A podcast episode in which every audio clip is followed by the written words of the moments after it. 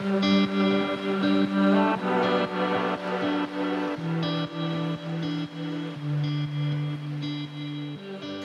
вы земляне, всем привет! Меня зовут Амина Мерсакиева, я ученый и научный популяризатор, и это подкаст «Белка и стрелка», подкаст о науке и жизни ученых. Мне часто говорят, что я не представляюсь в начале эпизодов, но мне кажется, что если я в каждом эпизоде буду говорить, что я физик-теоретик э, и рассказывать всю свою карьеру, мы с вами застрянем надолго. Тем не менее, в этот раз я еще раз расскажу, кто я. Потому что в ноябре 2022 года я меняю свою работу, я выхожу в новую компанию. Теперь я буду работать в компании Entity Global. Э, официально моя позиция будет называться Data Scientist, но на практике я буду оставаться физиком-теоретиком. И я буду разрабатывать э, разные алгоритмы для работы сенсоров в нефтегазовой отрасли. А если вам интересно, интересна физика а, моей новой работы, то дайте мне знать, напишите мне в Инстаграм, напишите мне в Телеграм. Возможно, мы запишем целый эпизод только про сенсоры в нефтегазовой отрасли. Особенно если я найду хоть одного русскоговорящего коллегу. Это будет классно. А, что еще? Еще Инстаграм удали, удалил в июле месяце мой старый аккаунт, поэтому многие люди не могут меня найти. Я создала новый аккаунт, но он оказался в теневом бане. Поэтому если вы будете просто вписывать Амина Мерсакиева, я буду десятая в вашем поисковике. Проще будет, если вы зайдете в инфобокс и нажмете на кнопочку. Вы сразу зайдете в мой новый Инстаграм аккаунт, вы сразу зайдете в мой старый телеграм-канал. А, телеграм-канал уже давно с нами. Я всегда призываю подписываться только на те каналы, которые вы постоянно потребляете.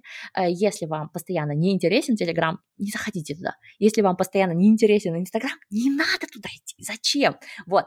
Самое главное, что вы слышите меня в подкасте, и я буду все так же здесь выходить. Теперь, когда я вас просветила обо всех организационных вопросах и новых изменениях в моей жизни, сегодня мы будем говорить об очень важной теме. Мы уже говорили про косметическую медицину в ноябре 2021 года, в ноябре или в декабре. Сегодня мы будем говорить про космос и женщин. Вы, наверное, знаете, что не так много женщин летало в космос. Я не скажу вам, сколько всего космонавтов побывало с 61 года в космосе, но скажу, что всего было 75 женщин по данным НАСА на Марс 22 года, да, то есть за последние полгода, может, еще одна-две слетали, но вряд ли больше, вряд ли больше. Сегодня у меня в гостях представительница очень классной программы. Мне особенно греет душу, что это программа из Центральной Азии, кыргызская космическая программа и Кызчепек. Я надеюсь, я все правильно произнесла. Да, да, все верно. Спасибо большое. Здравствуйте, Костюбек. Расскажите нам, пожалуйста, кто вы лично и что это за программа, когда она зародилась. Ну и, походу, я буду задавать вам столько вопросов без остановки. Да, главное не забудьте эти вопросы, потому что у нас часто бывает, когда журналисты с нами общаются, там три вопроса подряд, отвечаешь на один и уже просто забываешь все остальные и э, спрашиваешь себя, о боже, где я? Да, меня зовут Казджибек Батарканова, я руководитель Кыргызской космической программы. Мы также себя называем «Школа спутникостроения для девочек, девушек и женщин».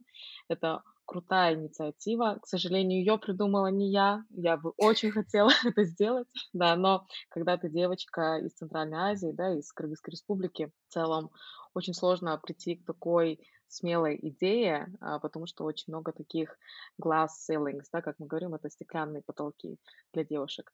И наша программа как раз ставит своей целью развивать эти стеклянные потолки, чтобы девочки, девушки и женщины умели мечтать, умели достигать своих целей через такую необычную программу и через такую необычную цель. У нас команда девушек, которая хочет э, запустить первый спутник нашей страны космос. Мы уже существуем больше четырех с половиной лет. Вот в марте 2023 года нам уже исполнится пять лет. Такая круглая дата. Очень здорово, что мы э, к ней вот подходим. А мы вот группа молодых девушек, которая с самого начала, вот практически с нуля, работает над зарождением, я бы даже сказала, над тем, чтобы восстановить космическую индустрию в нашей стране. А, у нас очень много, помимо нашей основной цели, образовательных инициатив, то есть это наша вторая цель, заниматься образованием девушек, девочек и женщин, больше просвещать их а, с точки зрения STEM, да, то есть это науки, технологии, инженерии, математики, вообще рассказывать, что это такое, что это возможно, а, у нас просто существует очень много стереотипов в стране относительно занятия девочками, девушками, женщинами а, такого плана профессий. То есть очень многие боятся.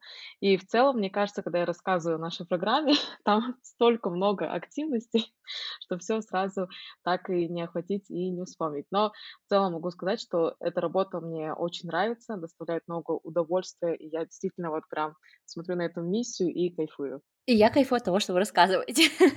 um, у меня несколько вопросов, но давайте начнем с вопросов из прошлого. Вы сказали, одна из целей программы — это восстановить космическую программу Кыргызстана. Я не знала, что у Кыргызстана была космическая программа. Uh, я могу представить, что у Казахстана она была, я сама родом из Казахстана, но только потому, что Байконур находится на территории Казахстана. Поэтому у меня есть представление, да, что какие-то исследования, какие-то вещи, конечно же, происходили с участием казахстанских ученых, как минимум у нас как бы под боком летают ракеты, да. На этом основании я знаю, что выделялись э, гранты и НАСА, и НАТО на развитие именно казахстанской науки. Было ли что-то такое э, в Кыргызстане, как вообще, в, каком, как бы вот фундаментальная космическая наука, в каком она состоянии?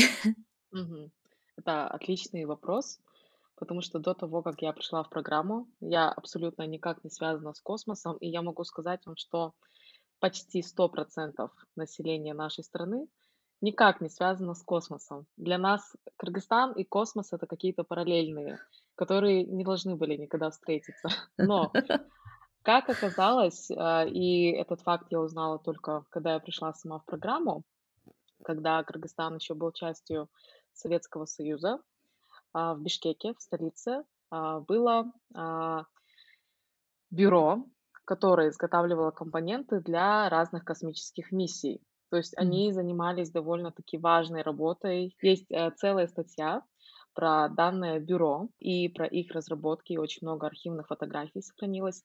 Естественно, работа, которая велась там, она была засекречена, потому что это, как и военная, да, промышленность, то есть все, что связано с космосом, оно довольно засекречено, что тоже является такой определенной сложностью, а, как и для нашей программы. И а, когда уже Советский Союз распался, естественно, это все начали перевозить, да, то есть некоторые специалисты, они у нас потеряли работу, либо они начали переезжать. Самое бюро перепрофилировалось, стало, по-моему, изготавливать оборудование другого предназначения и люди как-то об этом успешно забыли. То есть если спросить у людей, и я это очень часто делаю, я спрашиваю на лекциях, да, презентациях, знаете ли вы, как Кыргызстан развивал космос, да, аэрокосмическую инженерию, и никто не знает. То есть это какой-то давно забытый факт, я бы сказала, такой артефакт, и поэтому, да, наша программа тоже хочет возродить космическую индустрию, которая когда-то у нас была и была такой довольно успешной. Окей, круто. А, получается, с этой точки зрения вы прям прямой преемник, да? То есть там делались девайсы, запчасти, и сейчас вы делаете целый спутник, который тоже является hardware, да, то есть это вот существует software алгоритмы, ну вот существует hardware, это вот то, что можно прям потрогать ручками и отпустить прям в космос, ну вот. А, скажите, вот вам практически 5 лет, да, 4,5 года. Этот эпизод пишется 16 октября 2022 года, да, а, вы, скорее всего, ребята, услышите его, ой, чуть ли не в декабре, извиняюсь за это, но что поделать, да, особенности моего карьерного пути заставляют нас заранее записываться. Вот так такой вопрос, а, что именно было сделано? То есть вот, знаете, когда вы говорите, что вы школа по строительству спутников, я когда первый раз увидела ваш аккаунт, увидела у вас интервью, я была просто такая, вау, окей, девочки пишут программирование, девочки выигрывают разные э, конкурсы, становятся лидерами в химии, становятся лидерами в каких-то олимпиадах, это мне уже привычно. Девочки выигрывают Google Awards э, среди девочек-подростков. Не из Казахстана пока что, ну ладно, да? Но тут девочки Центральной Азии выпускают свой спутник. И это же, это же прямо вау! Это, это прям как право голоса, да, в 1920-х, когда женщины Европы стали получать право голоса. Я прям впечатлена была ровно настолько. Вопрос, есть ли этот спутник уже, а, какие шаги уже были сделаны и как много шагов еще потребуется до того а, момента, когда вы отправите в космос свой первый спутник, а мы все будем стоять и как Илон и Маски смотреть на него так типа «We did it! Girls did it!» Ой, спасибо большое. Я очень жду этого момента. Иногда мне снится, что мы запускаем спутник, И я с того момента просто сплю спокойно и не переживаю ни за что. А, у нас еще вот такой, наверное, один момент я должна а, сказать, что когда мы говорим о том, что мы будем запускать спутник, а, и в нашей стране, тем более, многие люди спрашивают, боже, вы строите свой спутник, вы что там, берете все запчасти и сами все собираете.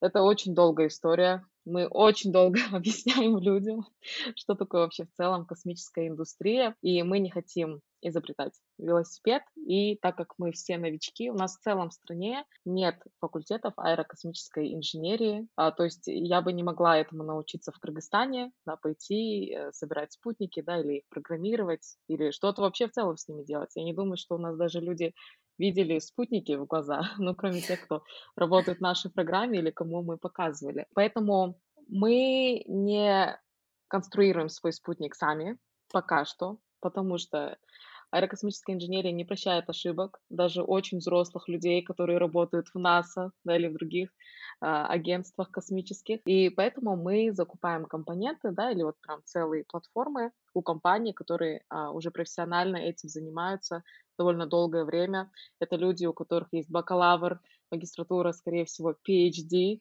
в конструировании спутников. То есть их а, Спутники уже имеют такой legacy, да, то есть они были запущены, они отлично работали в космосе. И многие менторы, с которыми мы работали, да, это уже специалисты, они говорят, ваш спутник, если вы сделаете его from scratch сами, да, то есть где-то там будете сами там все варить, изготавливать, он точно не пройдет квалификацию, вы полетите лет через 50, мы говорим, хорошо, отлично. А, но на самом деле это большая работа, даже работать уже с готовыми спутниками, да, которые делают другие коммерческие компании. Потому что в целом запуск спутника состоит из стольких э, шагов, что действительно надо прям вот все сидеть и прописывать. В чем была основная сложность в начале?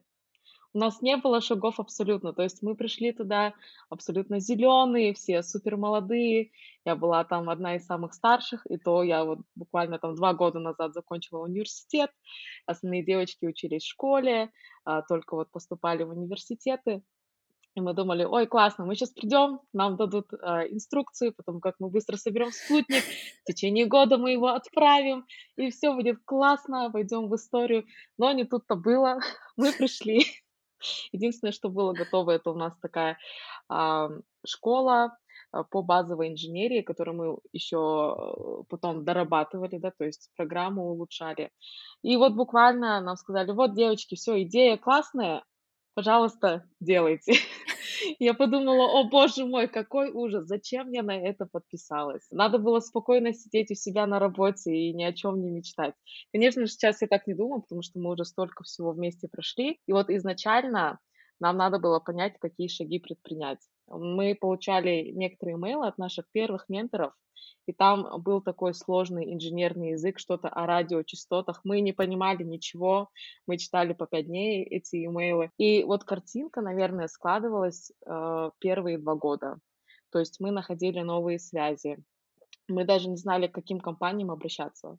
Мы вот, по-моему, только через полтора года узнали, что есть всякие конференции, в которых мы можем участвовать. Подумала, о боже, как я до этого не додумалась. И в целом вот э, первые, наверное, полтора-два года мы были в таком очень шатком состоянии. Мы вот как ежики в тумане пытались понять просто, куда нам пойти, а какой следующий шаг предпринять, потому что внутри страны мы не знали, с кем бы посоветоваться, потому что никто в нашей стране кроме вот этого бюро, которое существовало, да, более 30 лет назад, такого не делал. И вот куда нам пойти, да, вот что делать? И вот буквально по крупинке у людей, которые нас находили, а, людей, которые мы находили, специалисты, и все они жили за границей, да, то есть это часовые пояса, они все супер заняты своими запусками спутников, и до них почти не дописаться. Мы собирали по крупинке вот эти все знания, которые также еще очень закрыты, и очень сложный путь прошли. С нуля просто до того, что мы поработали с прототипами наноспутников. А, вот у нас есть, получается, образовательный спутник, который был изготовлен а, университетом техническим в Испании. Затем мы поработали со спутниками еще меньше, которые другая частная компания изготавливала. И вот этим летом мы наконец-то открыли нашу коробку, которая у нас полтора года лежала, с надписью «Не трогайте, это очень дорогой спутник, который стоит как там одна квартира в Бишкеке». Ну, это еще немного, как бы. Да. Я просто недавно была в Бишкеке. У вас, конечно, не две копейки стоит квартира, но и не мюнхеновские, лондонские цены, да, вполне себе можно заработать э, честным трудом. То есть спутник может купить э, любой человек, который работает. Мне нравится эта идея. Да, это очень неплохо вообще звучит в целом, но для наших людей это все равно, мне кажется, немного страшно. А, очень часто говорят, у вас как бы немного другие приоритеты, мы должны вообще-то бороться там с бедностью, и очень много других приоритетных вещей, а вы там занимаетесь ерундой и какие-то кубики пытаетесь там запрограммировать, поработать с ними, чтобы отправить их в космос. Вот зачем нам это надо? И вот одна из наших задач, помимо того, что мы делаем основную работу, да, еще ищем это все финансирование, пытаемся там удержать нашу команду, мы еще должны людям аргументировать, почему мы это делаем. Да, то есть это такая нелегкая задача. Очень часто бывает так, что даже самой команде приходится себе так э, мантру читать, зачем я это делаю, у нас есть миссия, у нас есть цель, все хорошо, все в порядке. Надо же! А мне кажется, это так легко аргументировать, зачем заниматься космосом. Причем а, я не утопист. Я очень люблю книги, поэтому знаю хорошо фантастику. Я понимаю, что а, книги о космосе да, в 20 веке, они очень сильно подтолкнули литературу в новое направление и создали довольно большое количество людей, занимающихся а, в итоге космосом. Да? То есть даже вот с точки зрения литературы это очень такая важная вещь не зря Китай в 2010-х годах, а, если кто заметил, а, начал очень сильно поддерживать, вот в нулевых и в десятых годах поддерживать именно писателей-фантастов, в том числе писателей-фантастов о космосе, да, а, довольно знаменитые, по-моему, переведен практически на все языки задача трех тел, но это не единственный писатель, который писал о космосе, это сделано как раз для того, чтобы дети, читая книги вот таких писателей-фантастов, влюблялись в космос и шли в технические специальности. И вот уже вот эти дети, которые пришли в технические специальности, они начинают разрабатывать что-то для космоса. У космоса обычно бюджет очень большой, а ожиданий никаких. И когда НАСА использует свой бюджет с ну, минимальными ожиданиями, да, что нам нужно, чтобы что-то полетело на Марс. Нам нужно, чтобы это что-то, прилетев на Марс, не расплавилось э, от жары и не э, застекленело от холода. Нам нужен вот такой-то материал, нам нужно вот то, все, 50 Практически все, чем сегодня мы пользуемся, это и есть результаты научного труда для космоса, да, то есть, ну, не все, но половина проектов Сто процентов это материаловедение, это какие-то лекарства, это медицина. Вот, например, год назад эпизод, про который я рассказывала, там рассказывалось про исследование Паркинсона в рамках космической медицины. Но ведь Паркинсон происходит не только у космонавтов и астронавтов, да, он происходит у всех. Поэтому аргументировать с точки зрения денег космос, мне кажется, супер легко. И странно, что люди этого не понимают. Мне же казалось, что деньги это самый простой аргумент в мире. Нет? Нет, мне кажется, я полностью согласна с этим утверждением. Я часто говорю о том, что, допустим, в США большое поколение инженеров выросло да, на книгах, на этой поп-культуре, которая э, популяризировала космос и вырастила большое поколение инженеров именно в аэрокосмической индустрии. К сожалению, в нашей стране это получилось немного по-другому. Люди очень скептически относятся к освоению космоса, мне кажется, в нашей стране, и это очень грустно на самом деле. Я даже думаю про себя. Я когда была маленькая, я никогда не хотела стать космонавткой, да, для астронавткой. Я тоже. Вот, и... Там холодно, там страшно вообще. Что там делать? Непонятно. Толь делал дома, мама пирожки печет, хорошо же? Согласна, да.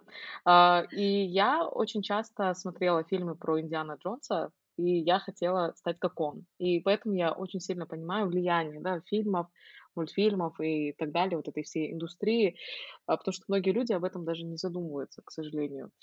Мне печально, что иногда не понимают вот этого фундаментального, то, что в нас с детства возрождает интерес. Поэтому я бы, наверное, тоже хотела, чтобы в нашем регионе, возможно, люди понимали важность того, что важно транслировать детям в таком раннем возрасте, а, о том, что космос это тоже важно, о том, что космос это тоже нам нужно. Естественно, очень много тем, да, которые мы должны затронуть, но мне кажется, вот в нашей стране очень многие люди не мечтают об этом. так скажем. Я понимаю, почему тоже. Потому что нет рабочих мест, то есть нет будущего, его не создавали, да. И поэтому я бы хотела, чтобы наша программа была таким флагманом, чтобы люди думали классно, то есть нам есть куда податься, есть э, где растить свои амбиции, да, и вообще покорять космос, это здорово. Ну, это круто, и это очень важно. Мечтать это, и это по сути двигатель. Да, то есть если нету прогресса, будет регресс. Если вы не мечтаете, у вас не будет прогресса. Если вы не вкладываете свою науку, у вас не будет прогресса. Если вы не любите ученых, не уважаете нас, не помогаете нам, у вас не будет прогресса. Ну, то есть, понимаю, что это не касается людей, которые слушают подкаст «Белка и стрелка». Вы, ребята, вы, ребята, во-первых, нашли нас, да, вы нас слушаете. Понятно, вам интересна наука, но я уверена, что вы тоже сталкиваетесь с тем, что порой люди вокруг вас, они вообще не думают, насколько наука сделала их жизнь лучше. То, что они имеют сейчас, это результат науки. Но если не вкладываться в науку сейчас, снова, э, не, не подпихивать ее, то никто не принесет вам коронавакцину, да, даже. Мы, по-моему, с вами только что заметили, что все страны с богатой, с хорошей наукой и с хорошей индустрией в первую очередь позаботились о себе. Причем они продолжали о себе заботиться даже тогда, когда им было бы выгоднее помочь другим странам. Я говорю сейчас про третью вакцинацию, которая, конечно, а, дает позитивный э, результат, но тем не менее, пока не привьют всю Африку, никакого толку ни от третьей, ни от четвертой, ни от десятой вакцины не будет. Да? То есть мы все это понимаем, но у кого есть наука, тот создал себе вакцину. У кого нет науки, тот сидел и ждал, пока его придут и спасут. И это касается всего. У кого есть э, наука хороших материалах, те строят дома с хорошей изоляцией. А, у кого есть а, хорошие перерабатывающие заводы, те не просто продают энергию за даром, а получают сами очень хорошие энергоносители и не впадают в зависимость от других, да. То есть не вкладываясь в технику, ничего не получится. Понятно, что здесь еще нужна правильная политика, но без желания общества изменить что-то, шагать вперед, мы ничего не изменим. Этот подкаст ваша программа, все на свете, что делают научпоперы, оно настроено на то, чтобы вы, конкретные люди, можете менять мир. Просто включая нас кому-то, просто рассказывая о нас, просто рассказывая про науку и, я не знаю, читая своим детям сказки про то, как полететь в космос, как девочки из э, Бишкека взяли и отправили э, свой первый спутник в космос. Скажите, Каздибек, а вот он у вас уже дома лежит да, ну не дома, на кухне лежит спутник, а он у вас находится, а, вы уже открыли эту коробку, когда вы его запускаете? М, Да, это важно уточнить, я совсем забыла. То, что мы открыли, это инженерная модель спутника. Это практически точная копия того спутника, который полетит в космос. Просто его мы тестируем, с ним мы в первый раз работаем, вообще пытаемся понять, что там внутри, да, как его можно запрограммировать, как получить данные. И а, поэтому у нас была такая модель. Вначале мы хотели сразу просто получить спутник, с ним поработать, его отправить в космос, потом выяснили, что это так не работает, особенно для новичков. Надо взять образовательный прототип, затем инженерную модель, и уже затем после него идет полетная модель. То есть что нам сейчас осталось? Это нам надо найти финансирование на полетную модель спутника, который полетит в космос непосредственно забронировать а, сам запуск. Это тоже стоит денег. А, можно и бесплатно, но это тоже очень сложно сделать. То есть там должна быть такая либо уникальная идея, а, которая продвинет человечество очень далеко в науке, либо какие-то такие инициативы, которых, к сожалению, у нас в стране очень мало, можно сказать, что нет. А, поэтому это все очень дорого, сложно, но мы уже на половине как бы, пути от нуля а, пришли, и вот остались вот эти важные шаги, а, последние, можно сказать, там туда же идет лицензирование, документация, проверка, тесты, все остальное. Но я считаю, что для команды любителей, которые делают это все на чистом энтузиазме. Мы продвинулись просто очень далеко. Если смотреть на себя Да вы нереально стороны, продвинулись. Я бы сдалась где-то на третьем месяце, когда поняла, что нужно столько делать, а мне еще учиться, работать, семью содержать. Хм. Ну, то есть это не так прям просто. Может быть, 22-летняя я, возможно, бы такая забрала, упала, челюсть упала, забрала, упала вперед, воевать. А, у меня такой вопрос сразу назрел. Для того, чтобы отправить спутник, вам нужна вот эта документация, вам нужно подготовить. И я предполагаю, что и это потому, что у спутников есть какая-то цель, да, то есть нельзя просто отправить спутник как шарик гелевый, да, типа, ну, что там, слетай, вернись. То есть он должен полететь зачем-то. Большинство спутников, которые люди знают, они нужны для сообщений, да, то есть для создания GPS-навигации, для мобильной связи, для а, телевидения, вот этого вот всего, да. А, есть спутники, которые собирают информацию научную, наверняка. Есть спутники, которые поддерживают там, работу МКС, наверняка. А, какая задача у вас? Это тоже очень хороший вопрос, который нас часто спрашивают люди. А, На самом деле у нашего спутника задача, э, то есть когда мы говорим про спутники, мы обязательно должны прописывать его цели. В документации это всегда должно обозначаться. И мы очень долго думали и думали, боже, у нас такая простая цель, э, как бы зачем вообще тогда мы это делаем?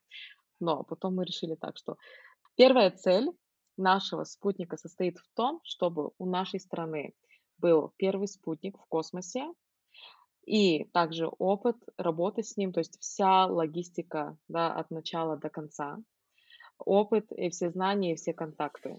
То есть а, это такой roadmap, такой experience, да, который у нас будет благодаря этому спутнику и работе над ним.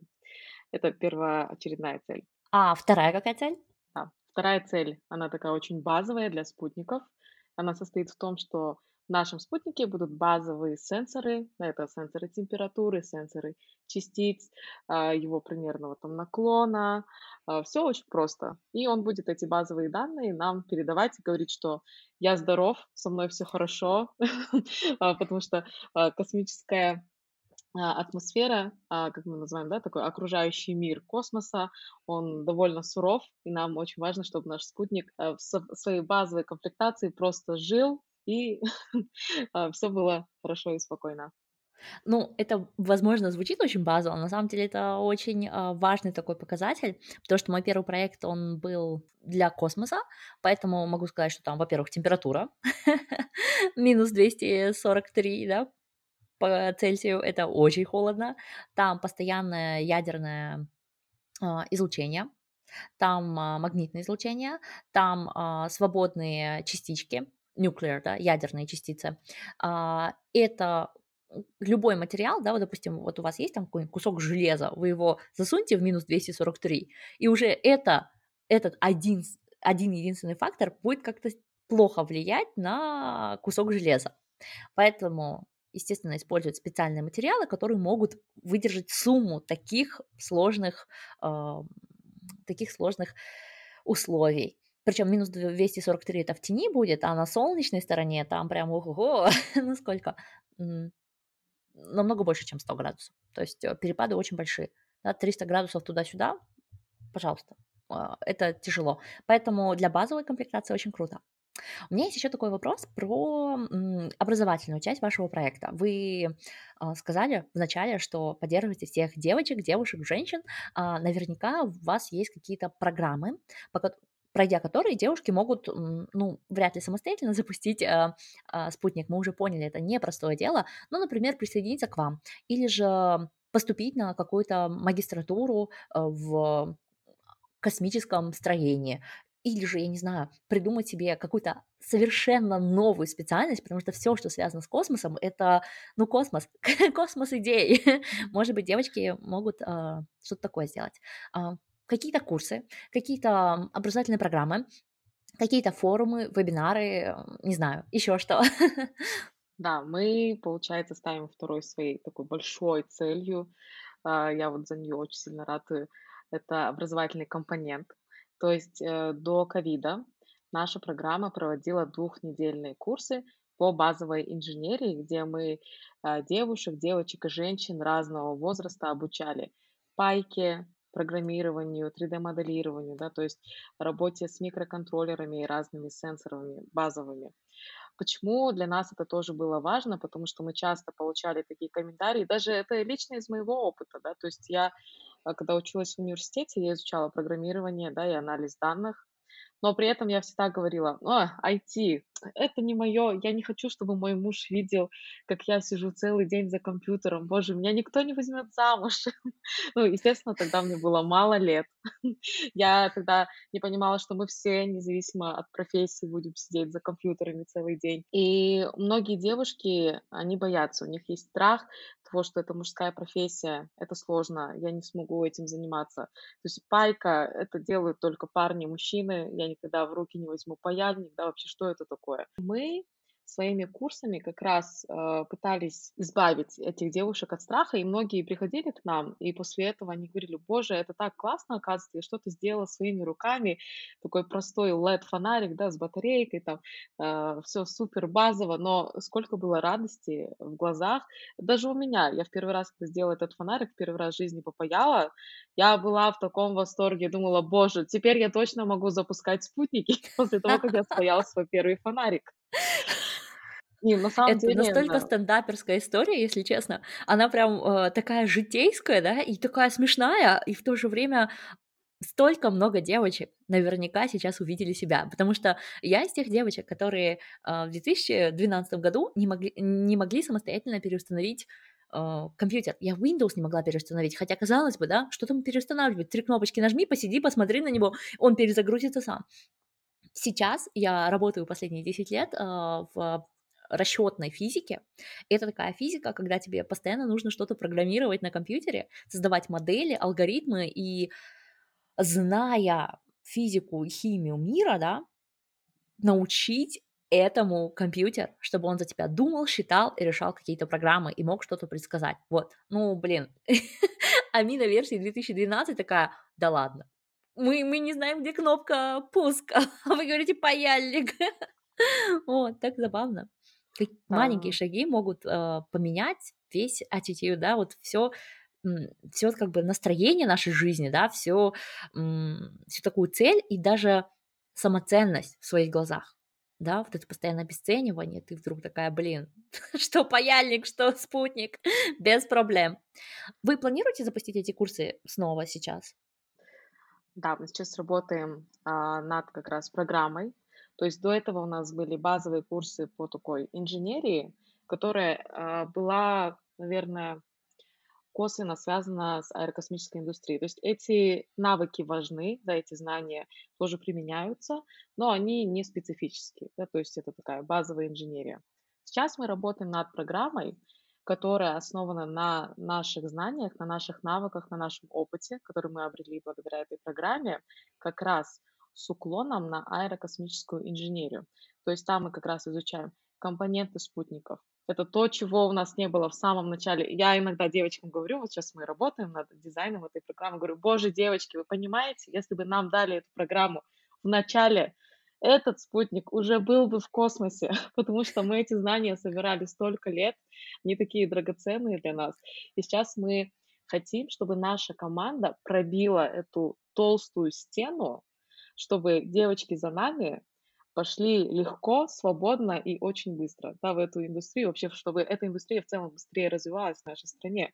Поэтому для нас эта программа очень важна, и как раз там будут затрагиваться такие э, важные темы, как тоже окружающая среда космоса, да, и какие материалы необходимы, да, то есть как ваш спутник э, должен быть защищен, э, то есть все, чтобы человек примерно понимал, с чем работать, как работать, как вообще эта среда работает, как разрабатывать программы, как а, ими управлять и так далее. То есть все будет сразу понятно, а не как у нас два года вот так ходим а, и не понимаем, куда мы идем, вообще идем ли мы или нет.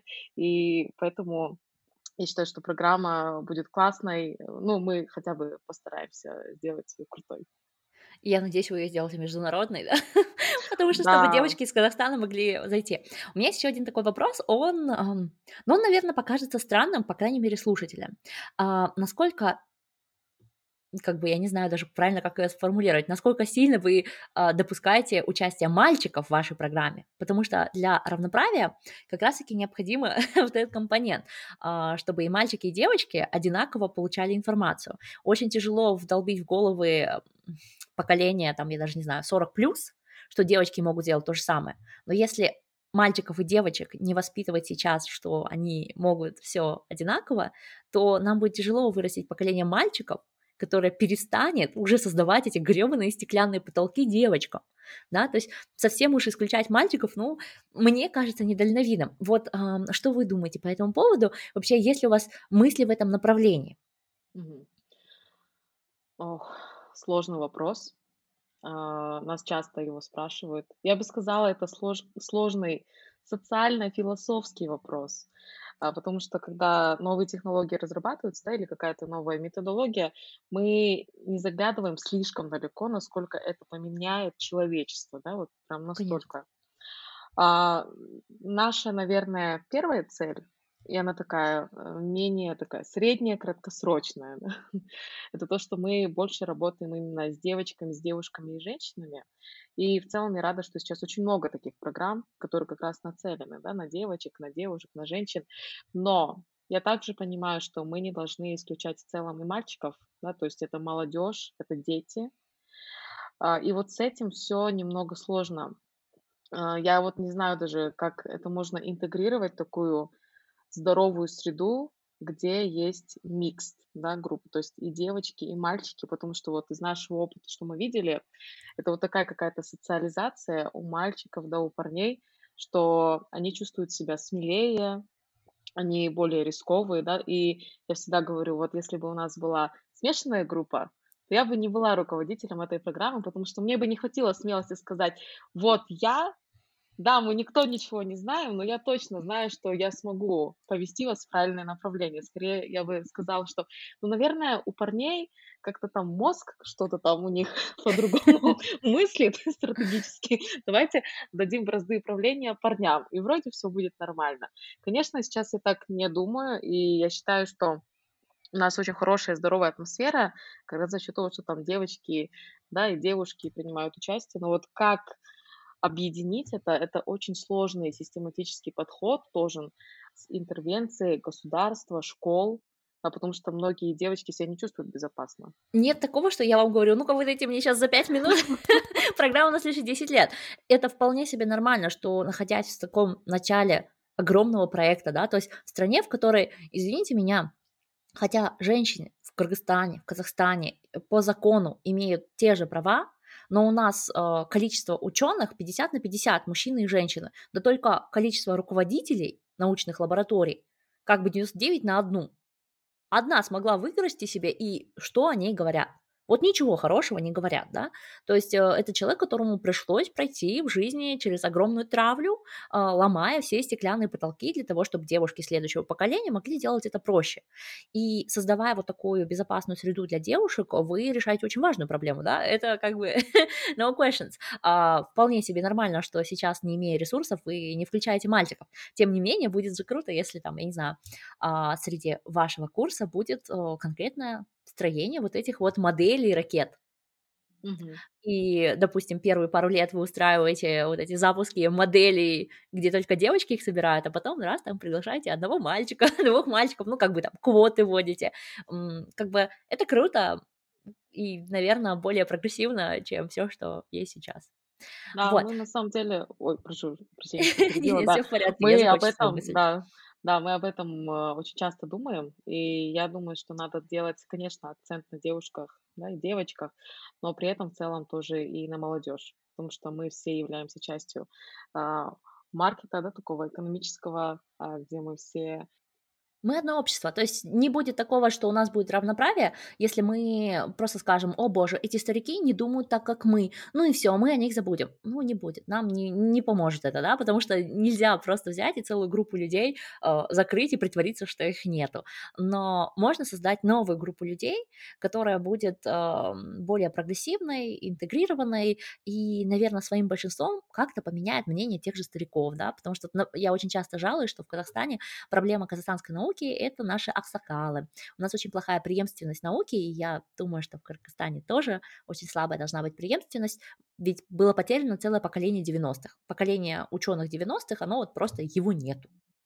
А, лучшие уехали куда-то, те, кто оказались недостаточно хороши по какой-то своей причине, недостаточно интегрированы в новую жестокую систему, те, к сожалению, либо ушли из науки, либо притворяются, что они делают науку, да, то есть, ну, к сожалению, у нас вот такая проблема, она есть. Тем не менее, я же не, пред... не предлагаю отстреливать всех аксакалов только потому, что они мне не нравятся, да? Не-не, просто нужно менять систему, менять а, людей, которые сейчас в науке. И тогда все будет получше. И, наверное, то же самое с а, космосом. Спасибо большое за то, что пришли и рассказали нам столько всего. Ребята, я вам напоминаю, что в инфобоксе будет вся информация и про проект, и, возможно, к тому моменту, когда выйдет эпизод, уже будут запущены курсы. Пожалуйста, обращайте внимание, что внизу. Репостите нас своим близким. Я вам не говорю репостить его на весь Facebook, на весь э, ВКонтакте и там Одноклассники, нет. Но если вы покажете нас хотя бы одному своему другу, вы реально что-то измените. Если вы обсудите со своими близкими эм, хотя бы один эпизод, вы можете поменять кому-то мышление и сделать этот мир чуть-чуть более умным. Это не так легко сделать, и если у нас не будет вашей поддержки, то, увы.